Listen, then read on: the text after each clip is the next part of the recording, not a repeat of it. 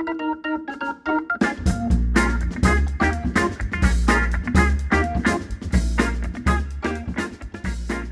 aí, galera, bem-vindos a mais um MamiCast. Eu sou o Thiago. E eu sou a Natália, e a gente está aqui hoje para falar de campanha gaúcha, ou melhor, da indicação de procedência campanha gaúcha, que finalmente saiu essa nova indicação de procedência para os vinhos do Brasil.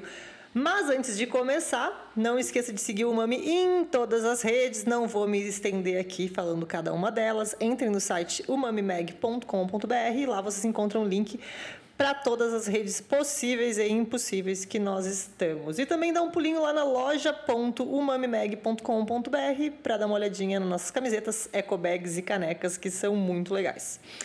Hoje a gente tem uma convidada muito especial. Mais uma vez, a gente está em quarentena. A convidada gravou à distância, como foi o último episódio.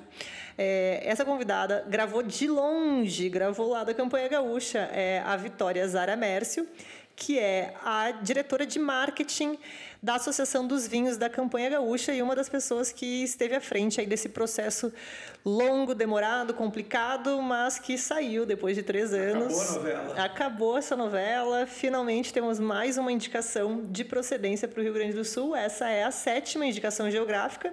Com isso, a gente tem seis indicações de procedência e uma denominação de origem. E essa, na verdade, também é a primeira indicação de procedência para vinhos finos no Brasil que fica fora da Serra Gaúcha. É, a gente já tem um episódio aqui que é só de indicações de procedência. E lá a gente fala de todas as que existiam até então, né? não fala de campanha gaúcha. Tem um episódio que a gente já falou um pouquinho mais da campanha gaúcha, para quem quiser saber um pouco mais sobre clima, é, sobre geografia, etc que é o episódio número 8, que é o Bra Vinhos do Brasil, parte 2. A campanha gaúcha entra nessa parte. Uh, bom, a gente lá nesse episódio uh, das indicações de procedência, a gente explica que uh, só tinha uma né, indicação de procedência fora do Rio Grande do Sul, que é a Vales da Uva Guete, mas a Uva Guete é uma uva híbrida, então não tinha nenhuma indicação de procedência para vinhos finos fora do, da Serra Gaúcha e agora tem a IP Campanha Gaúcha. Explica rapidinho aí pra galera o que, que é uma IP e uma DO, para o pessoal entender quem está pegando agora. Ó, eu vou passar rapidamente, porque a Vitória vai falar isso na explicação dela. É, mas para a gente ouve muito, né? IP, IG, DO, o que, que é cada uma coisa? O que, que é cada uma dessas coisas? Bom, Todas essas que eu mencionei, IP e DO são IGs, indicações geográficas. No Brasil, para vinho, porque existe indicação de procedência e denominação de origem para vários, vários produtos, né? Uh, existe indicação de procedência para queijo, para mel, enfim, para uma infinidade, até para carne, eu acho que o Rio Grande do Sul tem também. É, para vinhos no Brasil, hoje a gente tem dois tipos de indicações geográficas, que é a indicação de procedência e a denominação de origem. A indicação de procedência ela está um pouquinho mais restrita à região, aonde esse vinho é produzido, onde essa uva é plantada, onde ele é produzido, onde ele é engarrafado e com menos restrições em relação às uvas, né? Geralmente se juntam os produtores, chega ali a um acordo de quais vão ser as, os regramentos, né, para essa, essa indicação de procedência que se está buscando. A Vitória vai explicar um pouquinho melhor como é que faz, né, para criar uma indicação de procedência, porque não é uma coisa que o governo chega, olha e diz olha, esse lugar parece bacana, vou dar uma indicação de procedência. Não, os produtores têm que se reunir e entrar com esse processo né, de registro de uma indicação de procedência.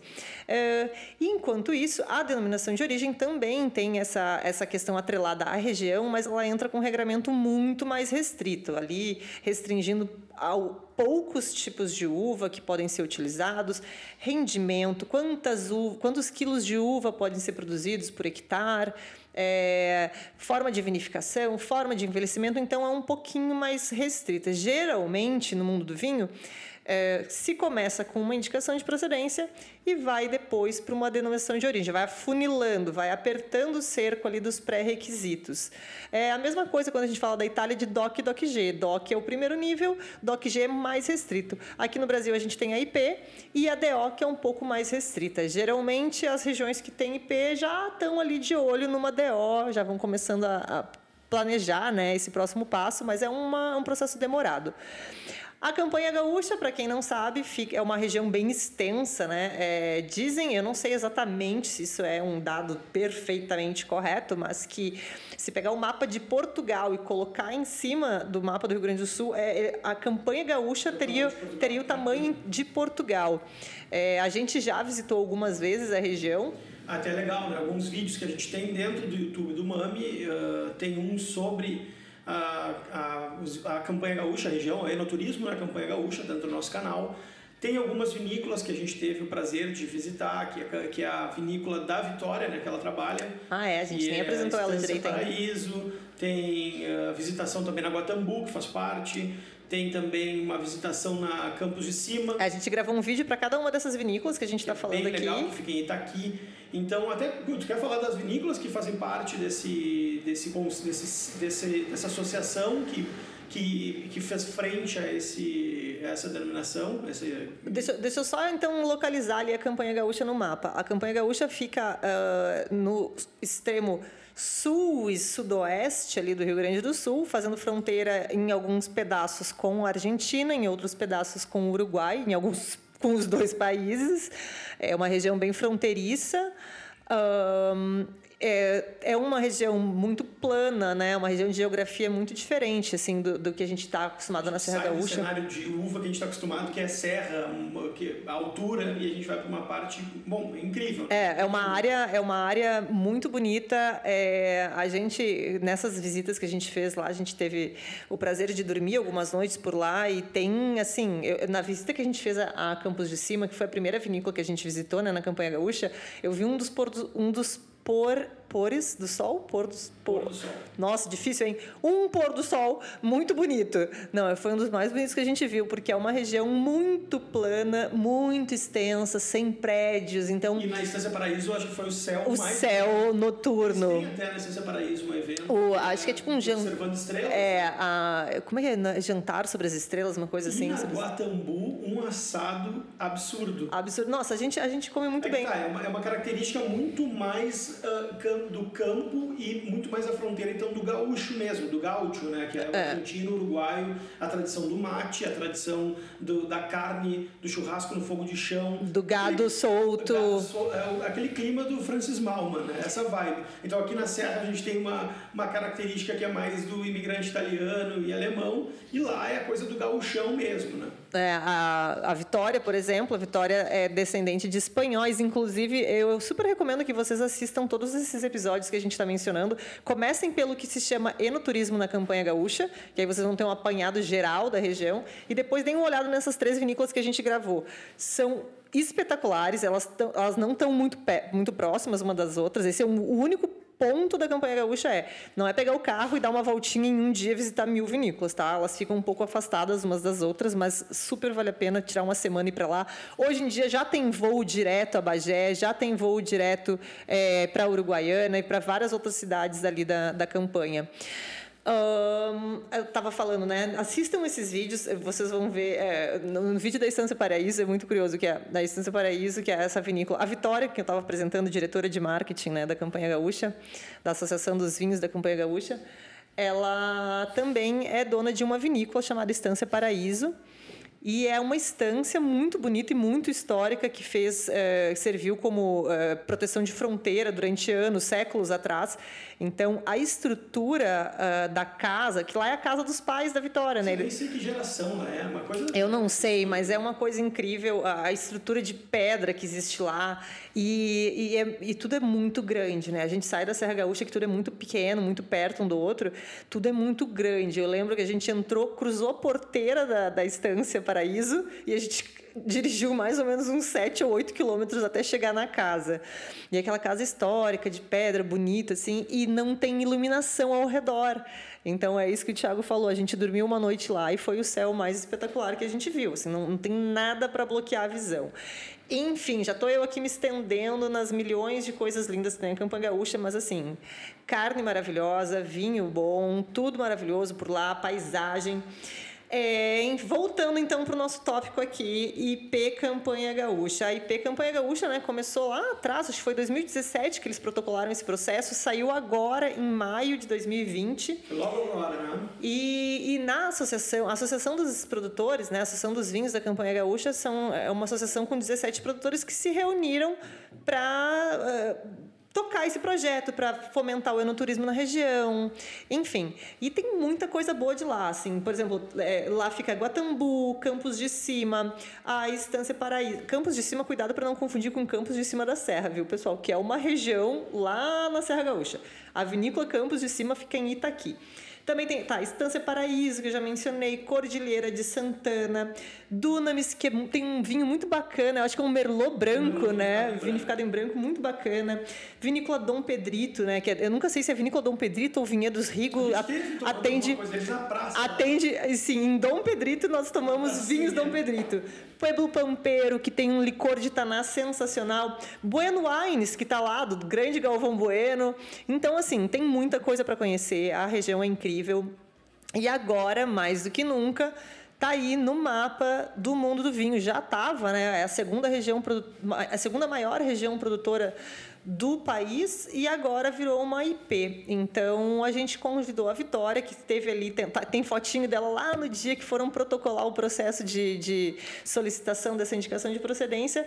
E agora eu imagino, eu já falei com ela, tá super feliz, super aliviada que acabou a peregrinação. Finalmente dá para colocar o selinho. A Vitória é uma criatura incansável, ela é a mãe de 450 mil border collies. Olha, 450 mil é um exagero, mas ela tem mais ou menos uns 30 border collies border collies dela era, moça, me mordeu. Foi a única vez que eu fui mordido na minha vida por um cachorro. Foi o cachorro dela, aquele capeta em forma de, de, de canina. É, de hermosa só tem a carinha, é, o diabo, maravilhosa. E, não, e, e ela é uma querida, a família dela toda toca o, com muito amor, assim, e, e muita vontade o trabalho deles. Nos recebeu muito bem, a gente esteve por lá.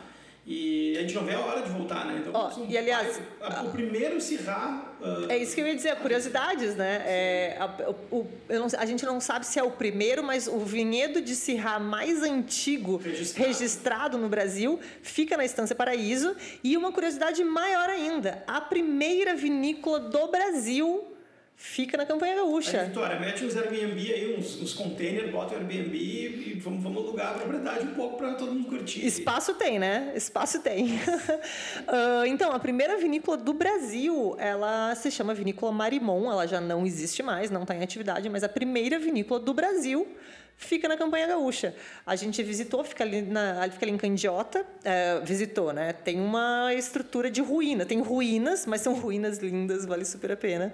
E curiosidade aí, para quem não, não sabia. Para quem é enófilo, é um passeio imperdível. E vale muito tanto a parte da campanha que a gente está falando próxima a Bagé, como a parte próxima a Uruguaiana uh, ainda consegue fazer alguma coisa ali, daqui a pouco dá um pulinho entre juiz para ver as missões. Então, todo, toda essa parte do Rio Grande do Sul é muito legal de conhecer e, e, demanda assim, um pouco de tempo, mas vale muito mesmo. Os produtos estão com uma qualidade incrível, os vinhos estão muito bons e com certeza vocês vão se admirar com a paisagem. Eu sou apaixonado, uma das regiões que eu mais gosto. E sem contar a parte histórica, né? A quantidade de eventos históricos que a gente aprendeu no colégio uh, sobre o Brasil aconteceram por lá. A vinícola Guatambu ainda tem uma, uma história muito legal, né? Que aconteceu ah, sim, na... Baile, pro... É o baile dos Anastácio. Foi uma, uma, um baile famoso que durou dias e dias, aconteceu lá, na, na propriedade da, da Guatambu, assim. Então, tem muita história legal na região, tem muita coisa boa. Batalha do Seival, muita coisa aconteceu por lá. Uh, vamos passar, então, a bola para a Vitória, antes que a, gente, eu, que a gente conte tudo que ela iria contar. E é isso, pessoal. Uh, com certeza quem não sabe que tomou um vinho da campanha gaúcha deve ter tomado sem saber, até porque tem muita gente fora da campanha que produz vinho uh, com uvas vindas da campanha gaúcha. Então, hoje é difícil vocês terem tomado vinho brasileiro sem ter tomado alguma coisa de lá. Mas vamos, esse barulho quem ouviu é o Johnny Cash, nosso cão Melier, fazendo uma zoeira aqui na sala de gravação. Mas tudo bem, vamos lá, vamos passar a bola para Vitória. E é isso. Bom, Vicky, muito obrigado por atender a gente no meio dessa correria maluca de IP.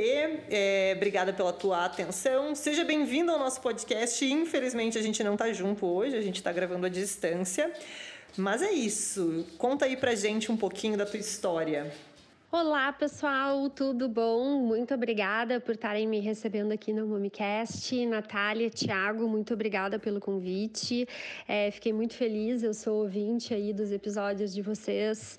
É, sempre aprendo bastante com a, com a Umami, não só com o MomiCast, mas com é, o canal de vocês também no Instagram e o site de vocês.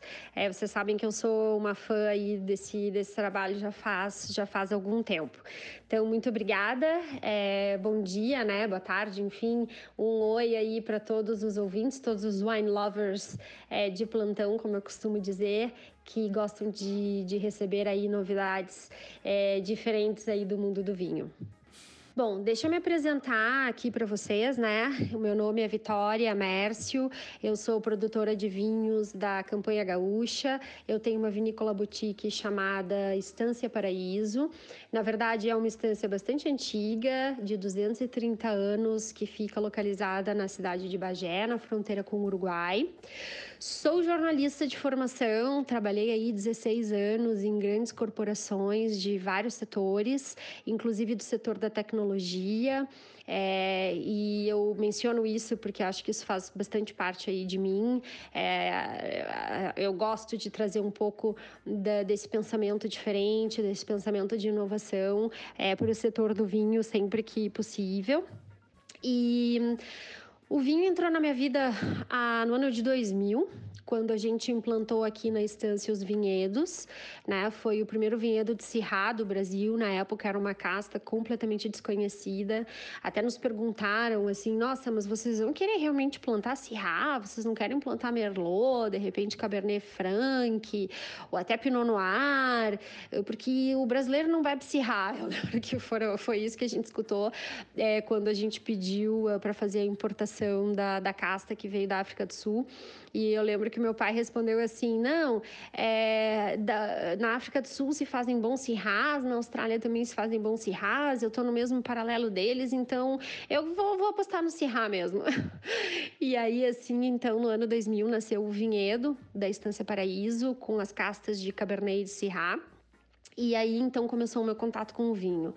É, sempre nesse primeiro momento, um contato muito dentro do vinhedo. Eu ajudei a efetivamente plantar um vinhedo junto com os meus pais uh, e com a equipe de trabalho, né? Então essas mudinhas fazem parte aí da família já. Depois, com o passar do tempo, a gente foi aprendendo então a fazer a vinificação, comercialização do vinho. E eu tive uma experiência é, de sete anos uh, pessoal na Europa, em Portugal, e eu vi muito essa questão do vinho como alimentação. E, e isso me tocou muito fundo assim no meu hábito de vida, na minha maneira de ver a vida é porque uh, a gente costuma ter, né, os americanos de uma maneira geral costumam ter essa ideia de que vinho é bebida alcoólica uh, e ok, realmente é, é uma bebida alcoólica, são fatos, não é?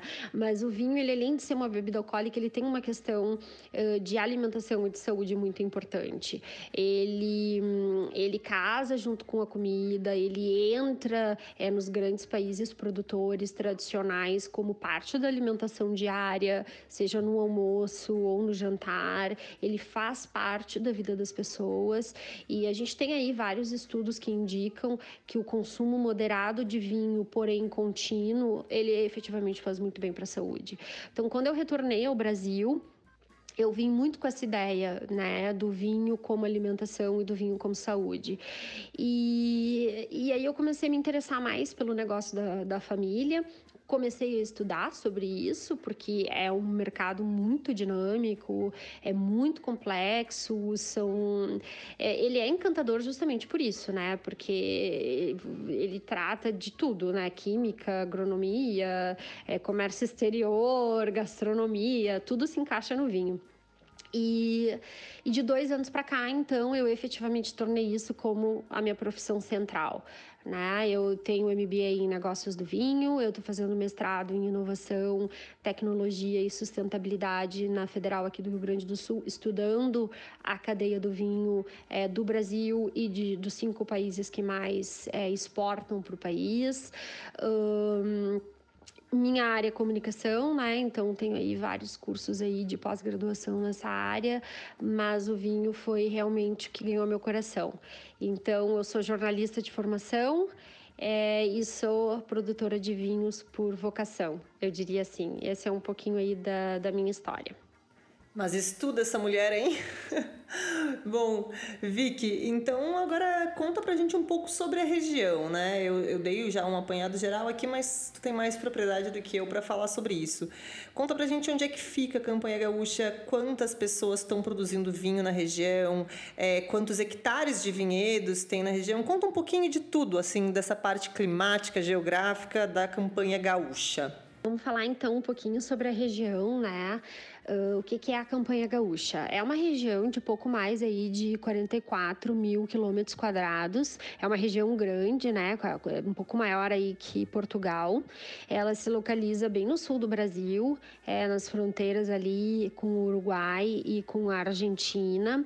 Uh, é uma região que tem um pouco mais de 1.500 hectares de vinhedos plantados. É, todos esses vinhedos são plantados em espaldeira e todos eles são vinhedos de castas vitiviníferas, né, para produção de vinhos finos. Ou seja, o vinho da campanha gaúcha, ele naturalmente, né, esse vinho regional, ele já nasce como um vinho fino e não como um vinho de mesa. E o que, que, eu posso falar um pouquinho assim sobre a região, né? É, a gente tem 18 produtores, 18 vinícolas que, que fazem né, o vinho aqui. A gente tem algumas centenas aí de produtores de uva que fornecem uvas para essas vinícolas e vinícolas também de fora da região.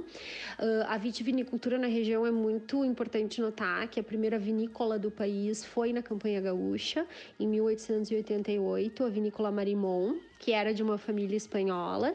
Ela se localizava ali nos campos do Seival, que antigamente era município de Bagé, hoje é município de Candiota.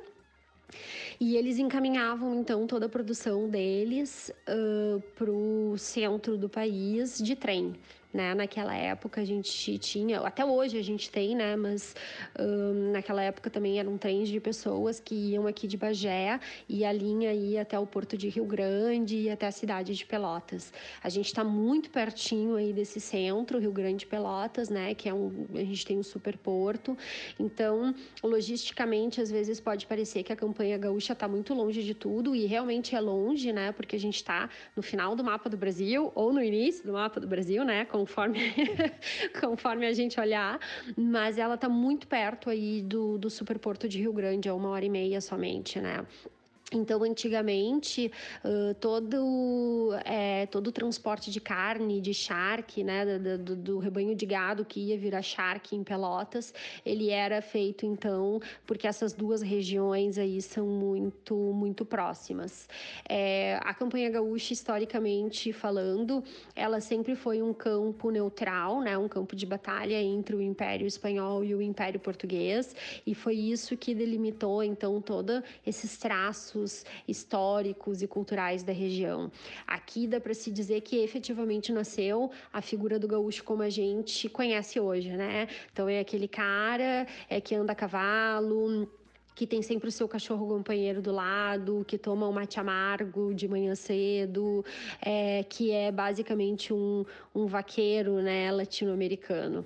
Então, é, é bem interessante de ver essa transformação aí histórica né, que vem acontecendo e a uva é, ela é tão importante porque, aqui na região porque ela abre um novo capítulo, né?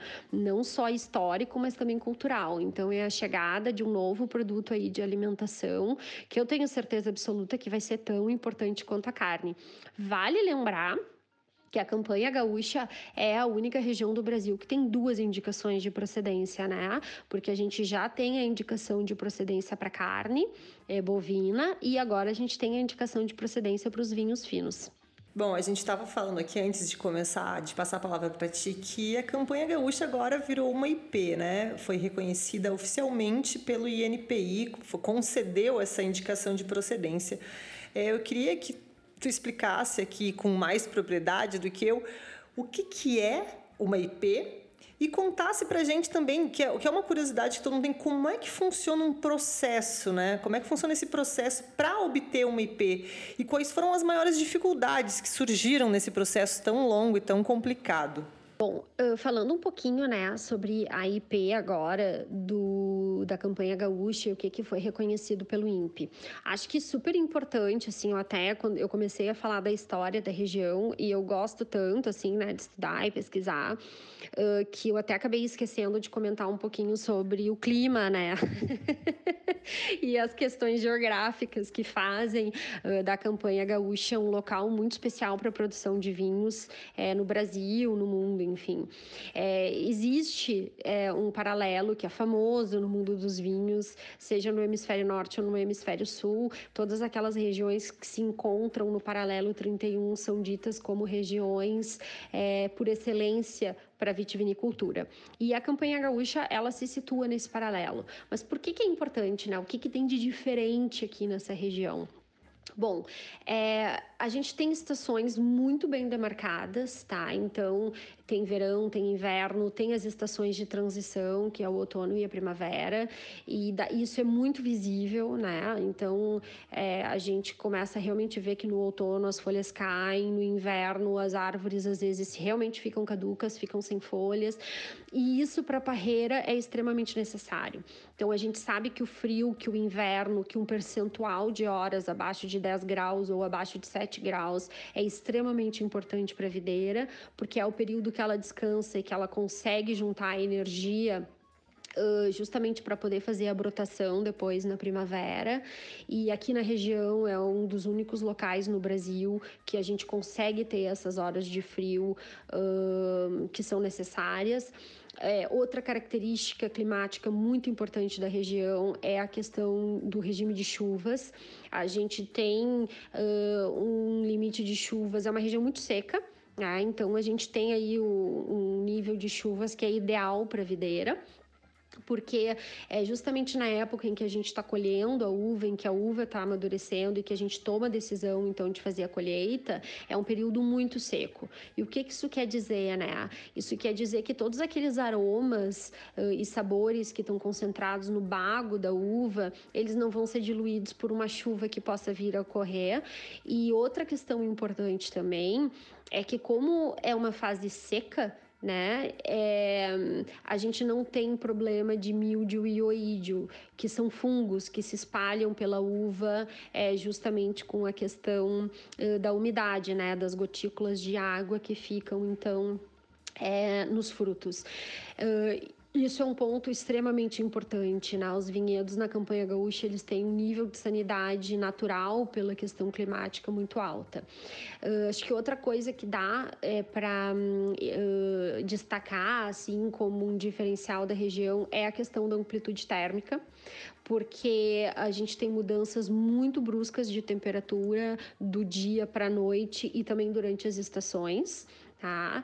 É, às vezes a gente pode ter no verão dias de 35 graus e noites de 17 graus, é, 18 graus, às vezes até menos. E isso para a uva é bom, a uva gosta. Uma questão de luminosidade, justamente por a gente estar tá num paralelo, né? Assim, já bem quase no final do mapa, uh, a gente tem uma luminosidade diária muito grande, um volume de luz muito alto mesmo. É, o dia amanhece muito cedo e 8, 9 horas da noite ainda tem luz solar e isso para a fase de maturação da uva e para a fase em que ela começa a mudar de cor, isso é importantíssimo. Uh, a gente uh, deixa eu ver assim o que mais que a gente a, a, nossa altitude ela não é uma altitude muito alta tá é, é, a altitude da campanha gaúcha ela varia de 100 a 400 metros uh, de altitude acima do nível do mar mas eu destacaria que a questão da gente ser uma planície facilita muito o trabalho com a videira. Além de tornar a mecanização possível, isso torna também a questão da distribuição solar dentro de um vinhedo é muito mais fácil de fazer.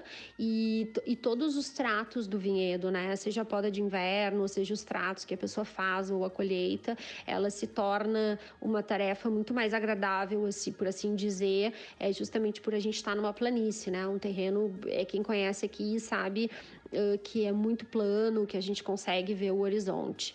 Então, Uh, toda essa questão aí de, de clima e de paralelo torna a região da campanha gaúcha o terroir de excelência dos vinhos, né, para fazer para a fabricação de vinhos no Brasil. E eu sempre gosto de ressaltar que quando eu faço essa afirmação, ah, é o terroir de excelência, isso não significa que os vinhos uh, brasileiros de outras regiões não sejam bons, muito pelo contrário. É o que está acontecendo hoje no Brasil e que é uma coisa interessante é que cada região está descobrindo a sua especificidade. Né? Então a gente tem espumantes aí maravilhosos, é, com um, tipicidades muito interessantes, muito frutados e muito leves vindo aí da Serra Gaúcha. A gente tem vinhos de altitude aí fabulosos vindos uh, de Santa Catarina vinhos muito interessantes feitos com Syrah é, no sudeste brasileiro. Então, uh, obviamente que eu sou sempre pró campanha gaúcha porque é a minha região de coração, mas de maneira nenhuma é, isso significa que a gente só vai ter vinho bom na campanha gaúcha, né? A gente aqui, digamos, foi abençoado é, pela natureza, porque a gente consegue fazer qualquer vinho com uma qualidade muito boa, com os recursos naturais que a gente tem.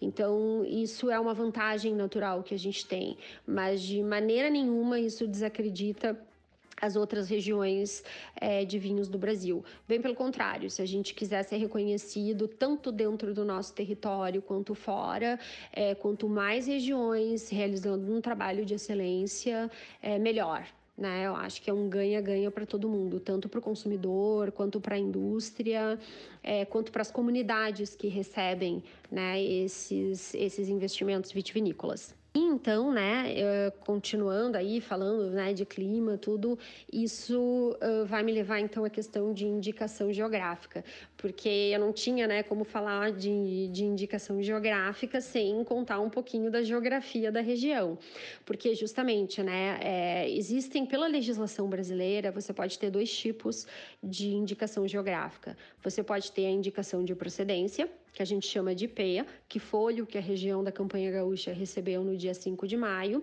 e você pode ter a denominação de origem, que, por exemplo, é o que o Vale dos Vinhedos na Serra Gaúcha possui. Tá? Então, é, DO e IP são IGs, são indicações de procedência, mas uma IP é diferente de uma DO, né? Só para uh, deixar isso claro, porque às vezes as pessoas dizem assim: ah, a campanha gaúcha recebeu uma DO. Não, não recebeu uma DO. Ah, recebeu uma MG. Sim, recebeu uma IG do tipo IP. eu sei que às vezes, né, dá uma, uma confundida aí, mas é só para explicar que existem dois tipos, né, de indicação geográfica, que basicamente uh, se dividem nessas duas. Uh, bom, é, para você ter uma IP, você não precisa ter uma DO antes e vice-versa, tá? São processos distintos, é, são indicações geográficas diferentes, são normativas diferentes, tá? Então, quando a gente está falando em indicação geográfica, a gente tem que entender bastante que uma indicação geográfica é um conjunto de normativas para produção seja uh, do vinhedo, seja da vinificação, do engarrafamento, do envelhecimento e às vezes até da comercialização. Né? Porque ela vai determinar também que tipo de rótulo você pode ou não utilizar. Então, uh, quando a gente está falando de uma indicação de procedência, a gente está falando que existe um conjunto de normativas que vai determinar, no caso da IP da campanha gaúcha para vinhos finos, é, como esse vinho regional é. Né? Então, quais são as castas que vão formar a identidade desse vinho regional, quais são as práticas de vinificação que vão fazer parte dessa identidade também e todos os outros processos subsequentes. Então, sempre que a gente está falando de indicação é, geográfica, a gente sempre tem que ter em mente essa questão da identidade.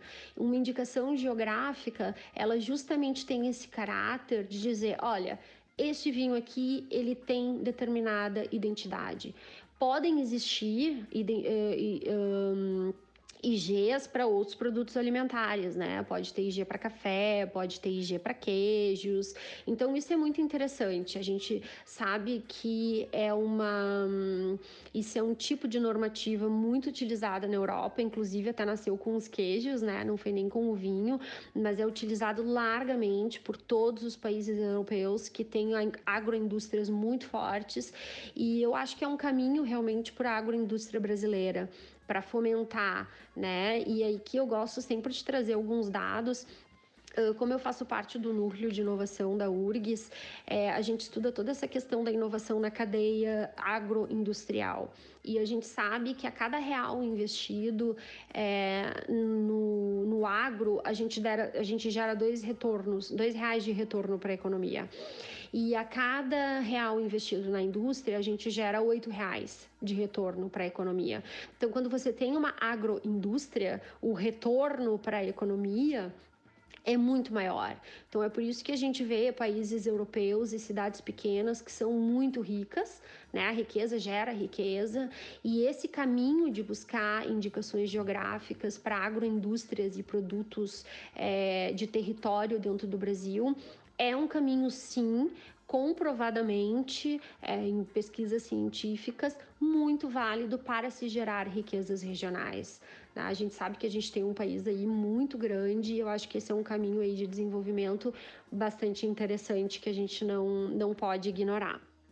Fácil não é, mas o resultado é ótimo, né? Bom, é, agora que a gente já passou por cima de o que é uma IP, como funciona esse processo, Conta pra gente especificamente sobre esta IP da campanha gaúcha. Quais são é, as cidades que estão englobadas? Que tipo de vinho pode levar o selo da IP da campanha gaúcha?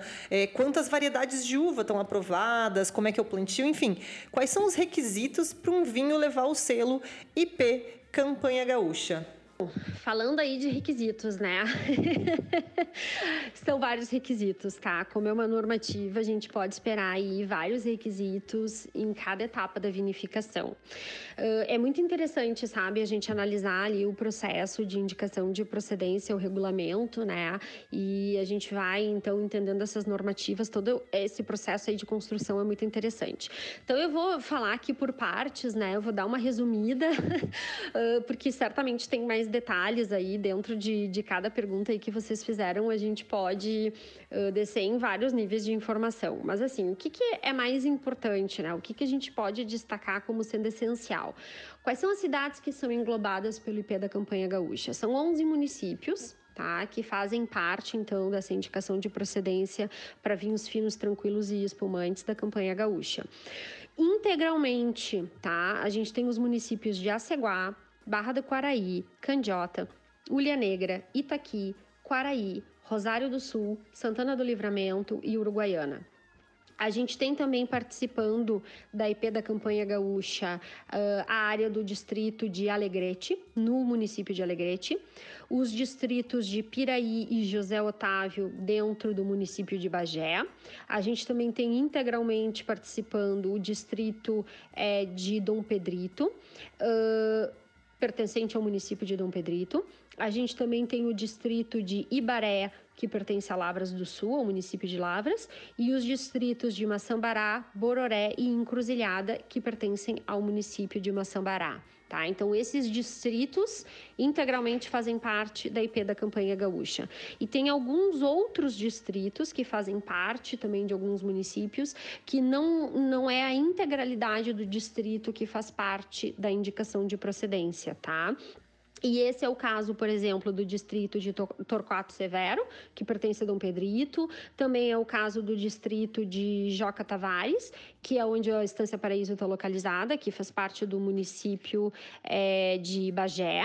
Uh, e alguns outros distritos que são parciais, tá? Eu até posso encaminhar depois para vocês uh, o mapa da, da IP da campanha gaúcha, porque ele não é exatamente igual ao mapa político e geográfico que a gente conhece, né? Então, de repente, vocês podem aí fazer um mapa pro pro, pro site, né, pro Umami, e com essas coordenadas geográficas que delimitam, então, é, esses municípios e essas partes de distrito que fazem parte dessa indicação de procedência. Uh, bom, é, que tipo de vinhos, né, que podem levar o selo da IP? É, é, a IP, ela vai construir, então, essa identidade de vinho regional. No caso da campanha gaúcha, essa indicação de procedência ela é válida para vinhos finos, ou seja, uh, vinhos elaborados com castas vitis viníferas. É, se eu quiser fazer um vinho de uma casta americana ou de uma casta híbrida, eu posso fazer, mas ele não vai levar o selo da IP da campanha gaúcha. Tá? Então, só levarão os selos aqueles vinhos que forem produzidos com castas vitis viníferas. Esses vinhos podem ser tranquilos, vinhos tintos, vinhos rosés e vinhos brancos, e podem ser vinhos espumantes, elaborados com dois métodos: o método tradicional, champenoise, e o método charmat. Tá?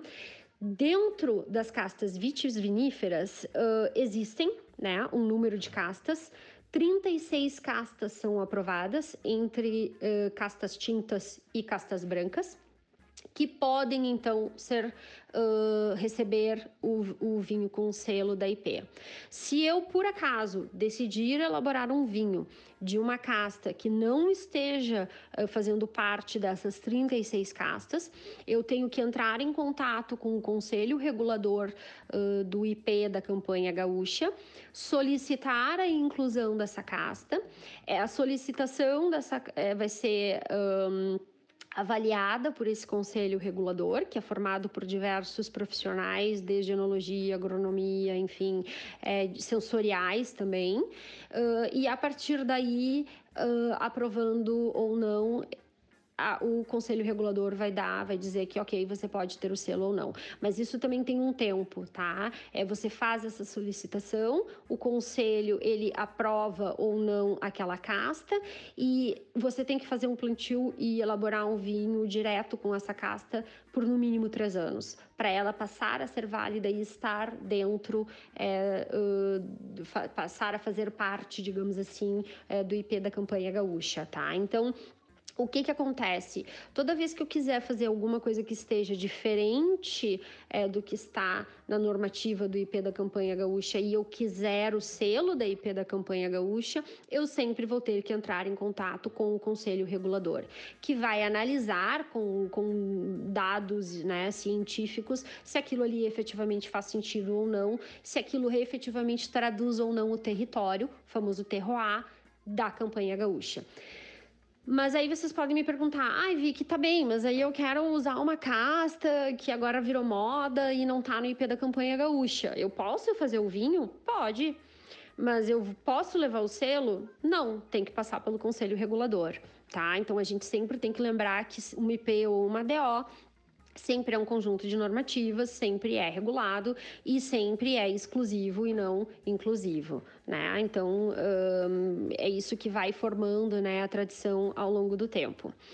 É, são 36 variedades, né? É, são várias castas entre tintas e brancas, assim como eu falei. Uh, a gente tem assim desde castas uh, como a própria Taná, que é bastante conhecida, Cabernet Franc, Cabernet Sauvignon, a gente tem a a gente tem uh, castas portuguesas que estão dentro, é, fazem parte né, desse rol de castas aceitas pela pela campanha gaúcha, como a própria, por exemplo, Alicante Boucher, Alfrocheiro, Turiga Nacional. Então, essas castas é, portuguesas estão dentro da IP. A gente tem castas brancas, uh, bastante aromáticas até, como o próprio Gewürztraminer, é, que está dentro da, da IP. Isso, sim, para citar alguns exemplos. Uh, a gente tem os Rieslings, tanto o itálico como o renano, que faz parte também dessa Uh, desse rol aí de 36 castas, né? A gente tem o famoso tempranilho também, que pode ser chamado aí de tinta roriz, né? Ou aragonês, conforme a região, mas são, são 36 castas aí que vocês podem contar. Uh, elas podem ser em vinhos varietais ou podem ser encontradas em blends também, tá? E aí a normativa, tanto para se fazer um vinho varietal quanto para se fazer um blend, ela também uh, especifica é, qual é a porcentagem é, que você pode ter de mistura e de castas, né, é, para ser considerada então uma coisa ou outra. Isso também está na normativa da indicação de, de procedência. Uh, bom, Plantio e vinificação, né? É, existem sim normas de plantio. Uma delas é que o plantio tem que ser feito em espaldeira, o que já é feito na região. 100% dos vinhedos aqui da campanha gaúcha já são em espaldeira. Isso trazendo benefícios desde a colheita é, até a luminosidade que o vinhedo vai ter. Um, até a mecanização da colheita, né? Se for o desejo é, da vinícola de, de fazer isso. Mas, obviamente, uh, ela te traz também um uma responsabilidade de rastreamento de todos os produtos que você utiliza no, no vinhedo. Um dos trabalhos que foram feitos em paralelo à, à IP da campanha gaúcha pelo Sebrae foi justamente o PAC, o PAS, né, vitivinícola, uh, em que uma série de normativas e de rastreamento digital é, dos produtos aplicados no vinhedo e também dentro da cantina é, começaram a ser começaram a ser feitos. Hum, então isso é um a mais, digamos, com o IP. Ele não está dentro da IP, mas ele complementa essa indicação de procedência, porque naturalmente você você quando tem uma indicação de procedência você precisa ter uma rastreabilidade diferente do teu produto. Isso inclusive está dentro do processo da indicação de procedência, né? A questão de rastreabilidade Uh, na parte de vinificação, eles dizem também qual é o tipo de produto que, que pode ser utilizado, né? Quais são as técnicas de vinificação que podem ser utilizadas e que são consideradas legais para se ter um vinho com IP selo da campanha gaúcha. Uh, e, obviamente, uma coisa que é bastante lógica, ele também delimita é, aonde, né, que essa vinificação e que o envelhecimento e que o plantio tem que ser feito. Obviamente, como é um vinho regional, IP campanha gaúcha, é, todo o processo, desde o plantio, a vinificação e o envelhecimento das garrafas, tá? Isso é um, é um detalhe importante que às vezes a gente passa batido, né? Porque Vamos supor que você quer fazer um vinho de guarda, você fez o plantio aqui, você fez a vinificação aqui, mas aí você resolveu levar todo o seu lote para envelhecer em outro lugar. Você já não consegue mais ganhar o selo da IP da campanha gaúcha, porque o processo de plantio, de vinificação e de envelhecimento deve ser feito é, na área geográfica correspondente a, a IP Campanha Gaúcha, que são esses 11 municípios aí na sua totalidade ou parte deles, né? Então, isso é importante destacar também.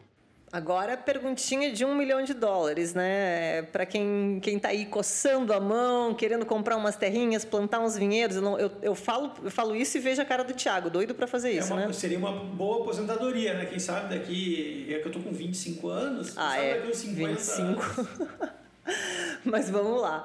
Pergunta prática agora. Então, se eu comprar um terreno hoje em alguma das cidades que fazem parte da IP e eu começar a, seguir, a produzir um vinho seguindo as normas que estão ali publicadas pelo INPI, eu posso utilizar o selo no meu vinho de IP Campanha Gaúcha ou eu preciso passar por um processo de aprovação, submeter meu vinho a algum tipo de análise, é, se eu preciso me associar à Associação dos Produtores da Campanha Gaúcha? Como é que funciona na prática do ponto de vista de uma pessoa que quer começar a produzir um vinho na região da Campanha Gaúcha? gaúcha hoje? Sim, está todo mundo super convidado para fazer parte da IP da campanha gaúcha. Acho que essa questão aí de investimento, de novos produtores, é, de novas vinícolas na região, a região está de braços abertos aí para receber todo mundo. Uh, é uma região muito bonita, com rica em cultura, rica em história, muito vasta. Então tem muita coisa aí para ser explorada dentro dessa indicação de procedência e muitos projetos legais. É o que a gente espera uh, possam, é, possam nascer aí no futuro, né? Como é que isso funciona na prática para quem quer ser um produtor de vinho aí da campanha gaúcha? Bom, é, para você ter um selo, tá? Para você ter o, o, seu, o seu vinho e receber esse selo, sim, você precisa comprar os hectares em um desses 11 municípios aí é, que fazem parte da região. Então tem que só é, ter em mente que alguns municípios participam em sua integralidade e outros não.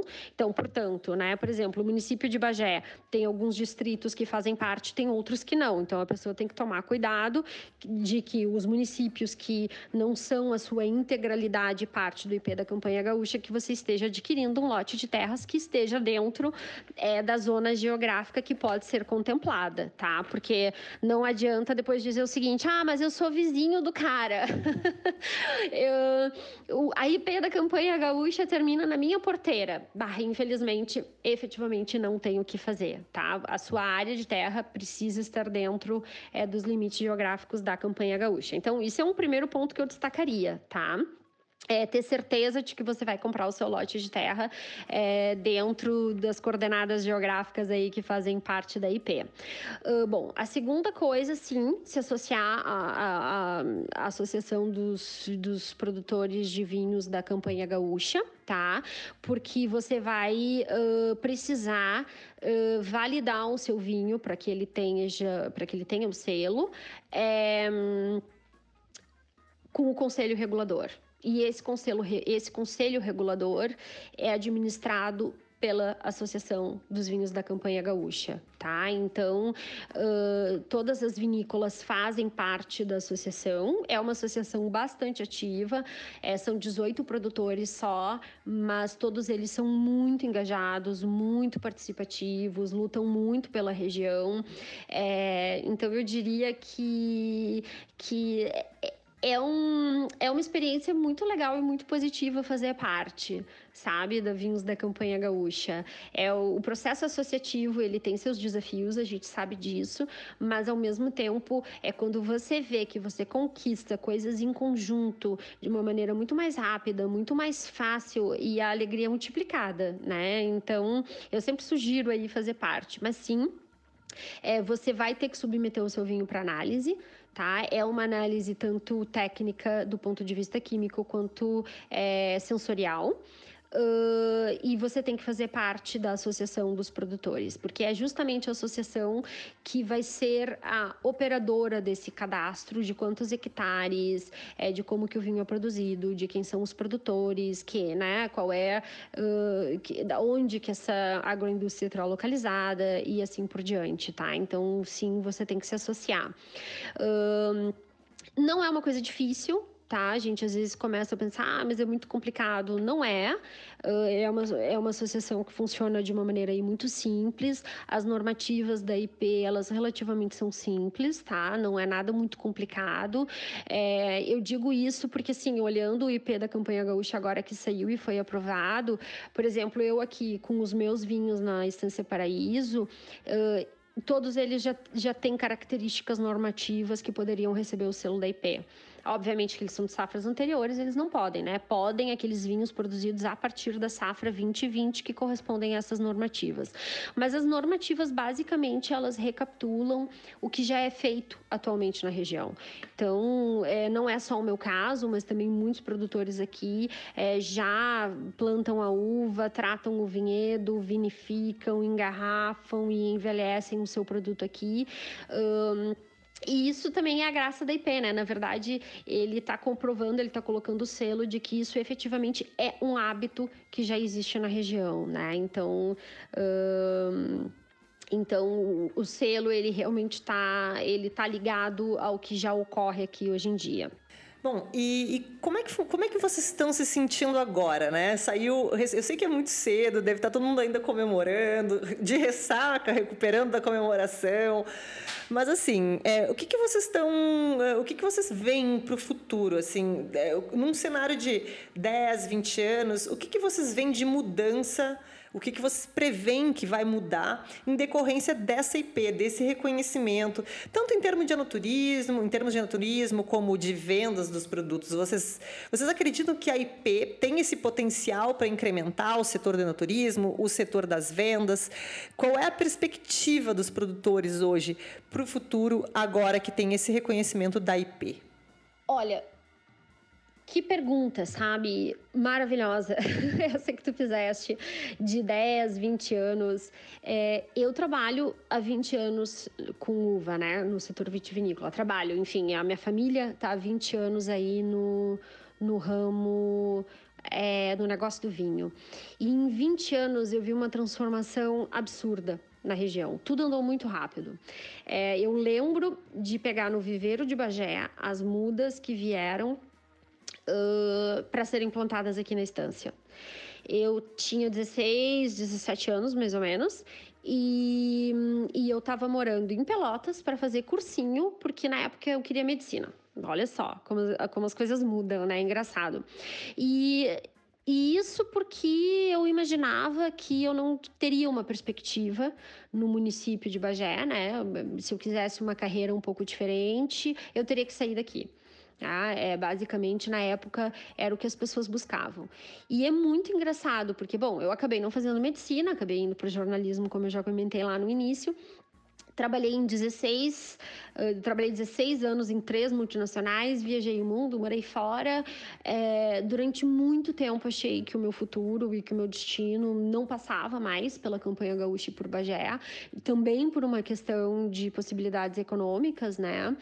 E, e é muito engraçado que como depois de 20 anos tendo, né, trabalhado, tendo várias experiências aí fora, um, uma atividade econômica conseguiu me trazer de volta para a região.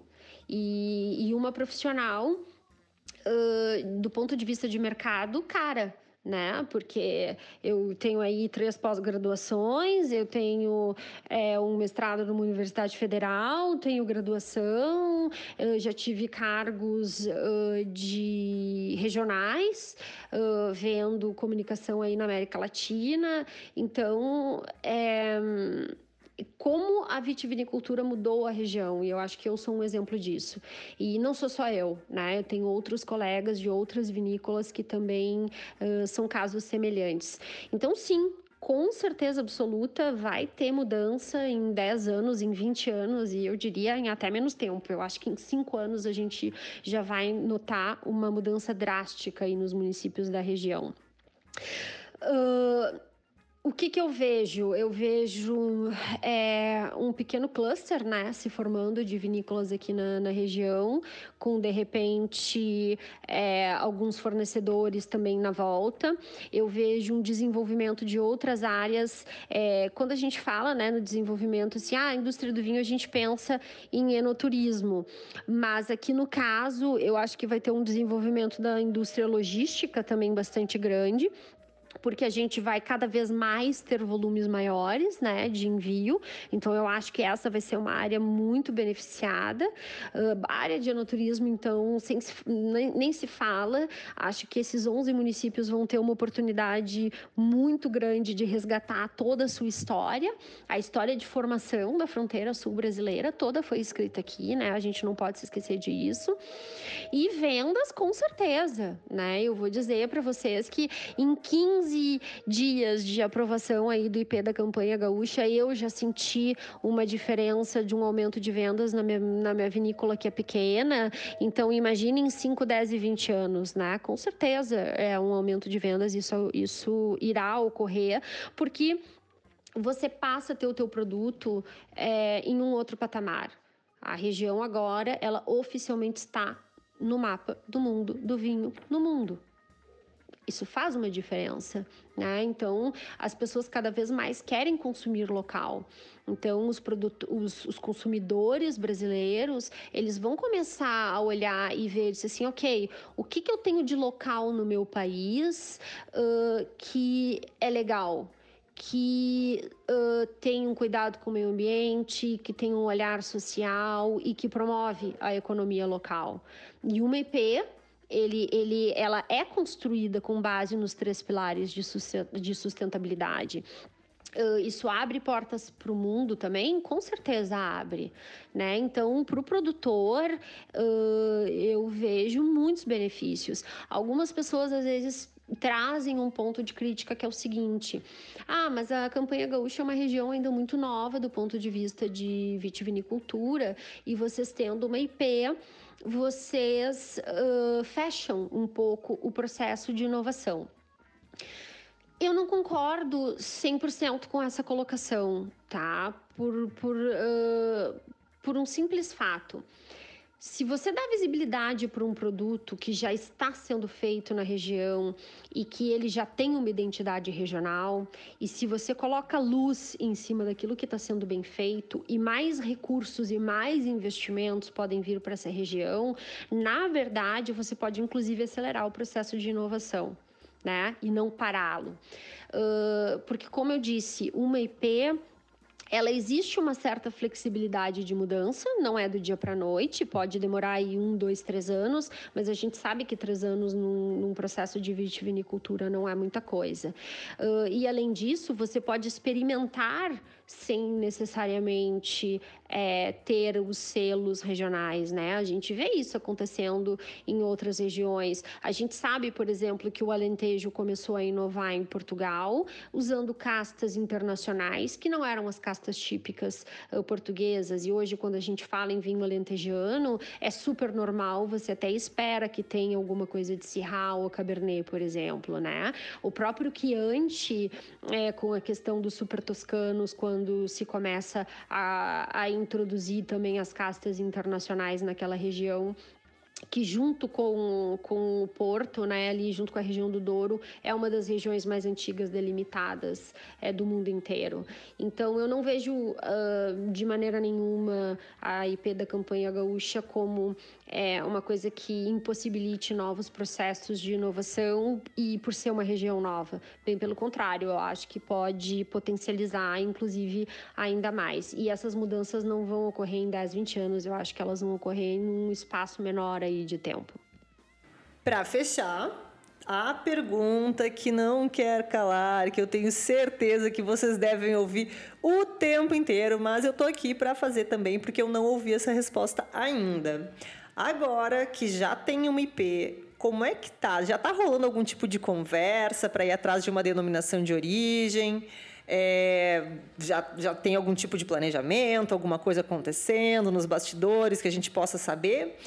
Em caso negativo, se vocês não estão planejando uma DO, queria só entender por quê e em caso positivo, se vocês estão pensando nisso, queria que tu pudesse contar para a gente assim um pouquinho o que, que vocês já discutiram, se tem alguma ideia de datas por aí. Conta aí para gente os bastidores, segredinhos, divide aí com a gente. Finge que não tem ninguém ouvindo. Então, realmente, a pergunta que não quer calar. Eu vou responder com super sinceridade. Não existem conversas, tá? Assim, oficiais porque construir um IP dá muito trabalho. Então, enquanto nós estávamos construindo a IP, a gente não tinha nem tempo de pensar na denominação de origem, tá? Então, isso realmente é um fato. É uma outra questão é que hum, Uh, a gente acabou de conquistar a IP e neste momento o nosso foco está em como vamos montar o conselho regulador e como vamos operar a questão do selo de indicação de procedência. Tá? Então, é, o que está na cabeça desses 18 produtores neste momento é: ok, agora nós recebemos o selo, como que vamos fazer para colocá-lo em prática?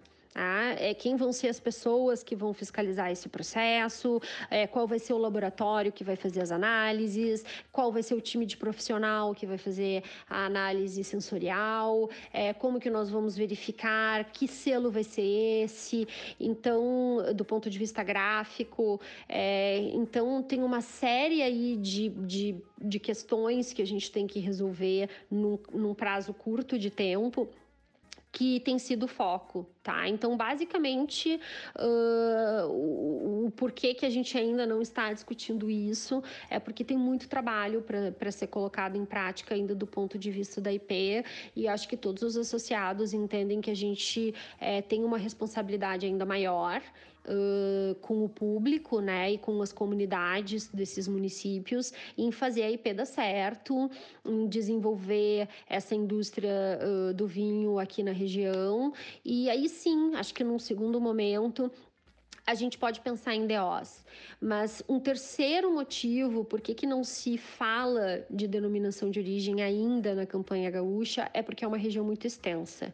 E geralmente, quando a gente está falando de DOs, a gente está falando de regiões ainda mais delimitadas, tá? Então, nós não vamos esquecer que são mais de 44 mil quilômetros quadrados. É, Para você ter uma DO, não, não acontece, né? São regiões bem menores. Além disso, dentro da própria campanha gaúcha e dentro das três regiões que a gente divide a campanha gaúcha, né? Tem a fronteira oeste ali, Uruguaiana, Itaquima, Sambará. Aí você tem a campanha meridional, que é formada aqui por Bagé e Candiota. Depois você tem ali Dom Pedrito e Livramento como parte de uma terceira região. Uh, são regiões muito distintas. E mesmo dentro dessas macro-regiões que formam a IP, elas têm muitas diferenças entre si, de solo, de clima, de, de tempo de amadurecimento de uva. É, eu sei, por exemplo, que aqui em Joca Tavares, eu, eu sou um dos últimos vinhedos da campanha gaúcha a colher a uva Cabernet Sauvignon. Eu colho ainda mais tarde do que, do que a outra vinícola que tem no município de Bagé, uh, que está mais próximo da cidade. É, então, é, essas diferenças ainda mais sutis e de micro terroirs, elas, para uma denominação de origem, elas são ainda mais importantes, tá? Então, eu entendo que a conversa de uma denominação de origem para a campanha gaúcha, ela vai fazer sentido conforme a gente vai entendendo mais dessa região aí que está com uma identidade que está sendo consolidada. Né? Eu acho que depois que essa identidade do vinho campanha gaúcha regional tiver 100% consolidada e a gente já está nesse processo, é que vai fazer sentido aí se falar de uma DO. E aí eu não vejo só uma DO, eu vejo algumas.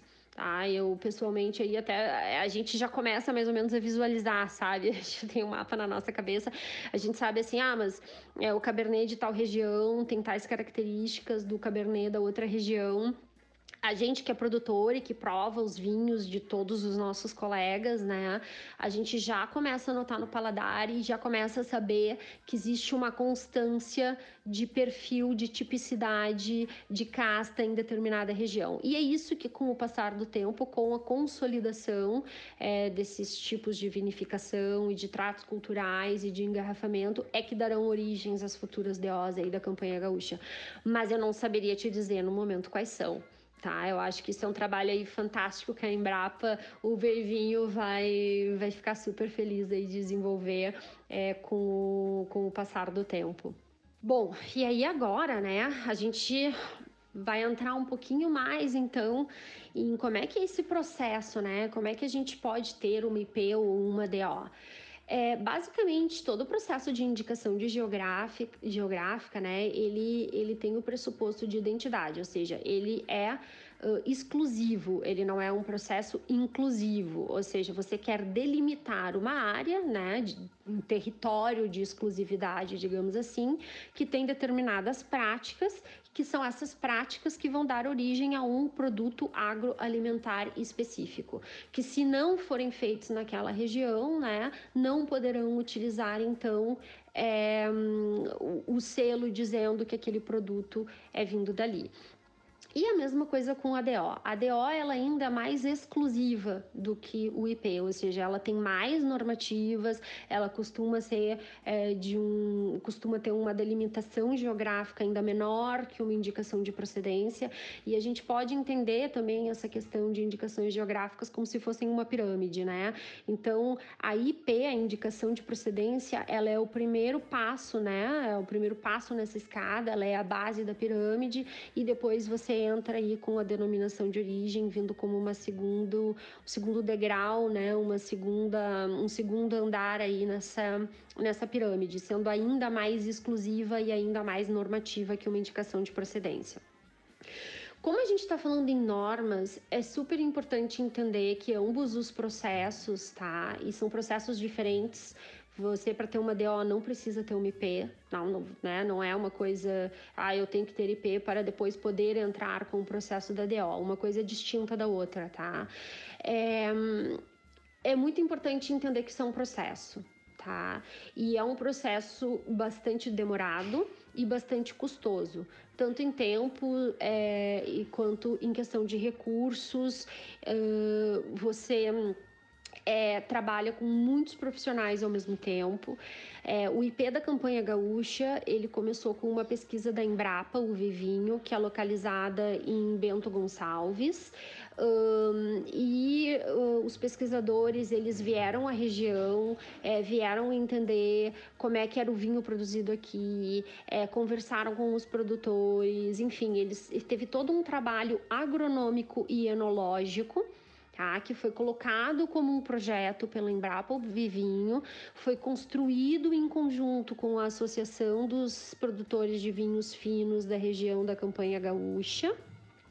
Uh, e esse trabalho depois uh, ele foi parar na mão de uma advogada especialista em propriedade industrial e intelectual e somente então depois é que ele uh, deu foi homologado no Instituto Nacional de Propriedade Industrial, o INPE, e ele foi analisado por esses profissionais para que depois ele se tornasse um IP. E aí eu estou falando de um processo de 10 anos, tá? Um processo em que muita gente trabalhou Ó, agora são os meus border collies aqui latindo.